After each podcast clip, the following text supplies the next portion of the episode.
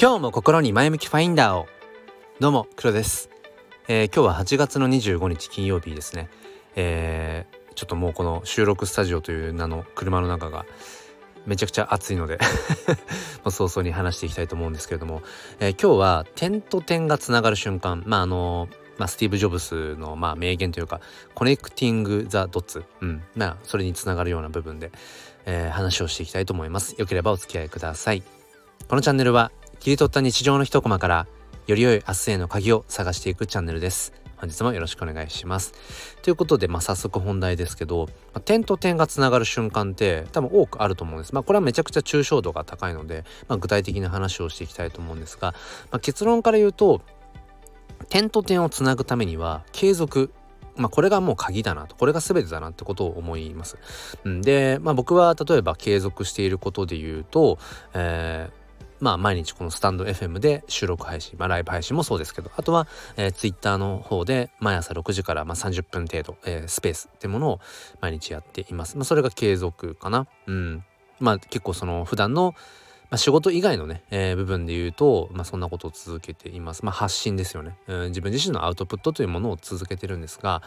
このね、やっぱり音声発信を続けるっていうのがめちゃくちゃ僕にとって、うん、やっぱり大きな糧になってるなっていうのをつくづく感じるんですね。で、例えば毎日でもそうやって発信をしていると、あ、前に話したあの話がつながりそうだなとか、喋ってる最中に、その、あの言葉とあの言葉、もしくはあの、えー、テーマとつながるなみたいなことが喋ってる最中結構ねそのまさにコネクティング・ザ・ドッツする瞬間があるんですよね。それがね生まれやすいのは僕はやっぱり喋るという行為かなと思っていて、うん、だからこそよりこう、まあ、やめられないやめたいわけじゃないんだけどこうやめられないこうやっぱり自分にとっての相乗効果、うん、っていうものがねやっぱりこの音声発信っていうのはあるなと思います。もっと具体的な話にしていきますね。例えば今僕が考えている昨日今日で考えているテーマとしては分散型 SNS ちゃんと言えてなかったな。分散型 SNS。まあ Web3 的な SNS ですね。まあブロックチェーンに載っている SNS っていうのかな。えー、あとはまあ広告収入、広告ビジネスっていうものに頼っていない。えー、そういったもの。うん、そこについて今と特にアンテナを高くして考えてるんですけど例えば、えーと、僕が、まあ、ここ最近触れているフレンドテックという、まあ、海外を中心にかなり、まあ、今盛り上がっているところなんですけれども、まあ、簡単に言うと、えーまあ、チャットルームを閲覧するための権利を、えーまあ、仮想通貨で売買するみたいな、まあ、個人株みたいなものですね。うん、そういったものを売買することによって、えーまあ、特定の人の、そのチャットルームが見れるようになる。まあ、フレンドっていう名前がついているので、まあ、想定されているのは、まあ、友人同士のチャットを楽しむ。だけど、うん、その友人の、まあ、いわゆる株的なものを売買するっていうのは、まあ、ちょっとこう、違和感みたいなものはありますよね。うん、そう。だから、まあ、コンテンツとしてどういうふうに今後化けていくかっていうのはわからないんですけれども、その下支えしているテクノロジー、えー、まあ、ブロックチェーン、さらに言うと、レイヤー2という、うん、まあ、例えば、ビットコインチェーンとか、えー、イーサリアムチェーンとかっていうのは結構重いんですよね。でトランザクションというそのブロックチェーンに新しくこう書き込んでいくという作業に時間が結構かかってしまうんだけれども、まあ、レイヤー2というもっとこうイメージで言うと軽い軽いイメージ、うん、軽く、えー、そのいろんなまあ、その過程を済ませることができる。で、最終的にまたそのイーサリアムチェーンとかっていうある程度こうメインのネットワークに、えー、書き込んでいくっていう、まあその二段構造みたいなイメージですね。で、このレイヤー2チェーンっていうものを使うことによってよりこうコンテンツとしてツールとして何、えー、て言うのかなこう使いやすくしていくっていう、うんまあ、そういうところが今実験的に行われているというところだとかあとはその、えー、いわゆるそのアプリとしてではなくそのホーム画面にそのブラウザーの、えー、そのものを保存することによってアプリ的な稼働をするっていう、えーと、プログレッシブウェブアプリというそういう、うん、まあ仕組み技術なんですけどこれはまさにその Web3 的な思想ですよね。うん、要はアプリってそのアップルが牛耳牛耳っているものですよね。うん、だから当然アップル税ってものもかかってきたりとかアップルのその要は規約に、えー、まあ沿っているようなものしか、うん、アプリとして出せないっていうところがある。でもこの、えー、プログレッシブウェブアプリという技術を使うと、うん、そこを避けて、うん、ユーザーに届けることができるまあそれがねいいか悪いかっていうのはいろんな側面があると思うのでここその議論はここではあのしませんが、うん、そういうそのやっぱりその中央集権的な、うんえー、ものから脱却していこうよっていうのが、まあ、Web3 の思想の根幹にあるのでそういったまあその SNS っていうものもそのより Web3 的なものを目指していくっていうのは僕はすごく、えー、興味深いんですね。でそのフレンドテックをまあ追っている中でふといやそういえば僕が以前から、うん、使っていて推している別の分散型 SNS として、えー、Twitch、Twitch、うん、もしくは Twitch っていう、えー、ものがあるんですね。まあこれを使ってる方はまあすごく少ないだろうなと思うんですけどもその Twitch っていうのはどんなものかっていうと、えー、まあパッと見 UIUX っていうのは、えー、Twitter まあ X みたいな感じですね。うんまあ投稿したりいいねしたりフォローしたりうんそういうまあいわゆる SNS ですね。うん、でただ Twitch っていうのが一般的な SNS と違うのは全アクションにお金がかかる、うん、自分が何か投稿するにも誰かの投稿にいいねするもフォローするも全部、えー、仮想通貨ビット、えーサトえー、とビットコインサトシビジョンっていう仮想通貨が必要になるんですね、うん、だからえ無料じゃないの？多分そう思うと思うんです。うん、だけど僕はこの無料じゃない自分の発信に対してお金がかかるっていうのはむしろこれからの時代必要なんじゃないかなと思うんです。これだけ無料なものがありふれてだけど無料で僕らがコンテンツを享受できるっていうのはそこに広告ビジネスというものがあるから、成立してるわけですよね。じゃなきゃ親元の会社はね収入がないわけなので。うん。だから広告ビジネスにというものがあるからこそそしてまあテレビで言うなら CM があるからコマーシャルがあるからこそ僕らは無料で享受できているだけどやっぱり無料っていうのはどこまでいっても何ていうのかなやっぱりその中央集権的なわけですよね。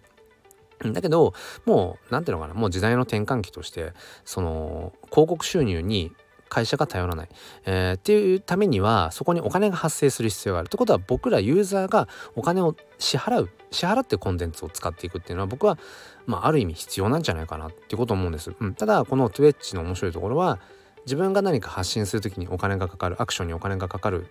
だけじゃなくて逆に自分に対してそのアクションをもらえた時はその時に自分にお金が入ってくるんですね、うん、だから例えばある種自分の、えー、投稿したものがバズったとする。時に、えいいねたくさんもらいましたって言ったらいいねがもらえた分だけ仮想通貨ビットコインサトシビジョンがもらえる、まあ、ある種、まあ、稼げる側面もある。まあ稼ぐほど今ユーザーがね、えー、トゥエッチはいないので、えー、まあまあそこはちょっと、うん、稼げるよっていう感じではない、まあ、むしろまあ、稼ぐっていうことを前面に出しすぎるとなんかねやっぱりコンテンツの面白さとかがやっぱり阻害されていくような気が僕はするんですよね。うん、だから何ていうのかな稼ぐということよりも自分の行動行動に、えー、お金がかかるよっていうそこにある種程よいその責任感みたいなことが生まれることによって僕らはもっとなんかね人に優しくなれるんじゃない SNS 上で優しくなれるんじゃないかっていうのを思うんですよね。まあ散々ね問題になってますよね SNS 上で誹謗中傷によって、えー、命を落としてしまう人、うん、追い詰められてしまう人がいる、うん、それっていうのはやっぱり僕らがうん、普段使う言葉とか、文字とか、そういったもの発信するものに対して責任感がなさすぎるんですよね。そのだから無料でいくらでも無尽蔵に言葉って発することができる。だから言葉に対して僕らはないがしろになっちゃう。だったら発する言葉少なくとも SNS 上だけでも発する自分が発信する言葉にお金がかかりますよぐらいの方が僕はなんかねうん結果的に人に優しくなれる環境なんじゃないかな。僕らは結局環境に依存しているので、うん、だからそういう意味で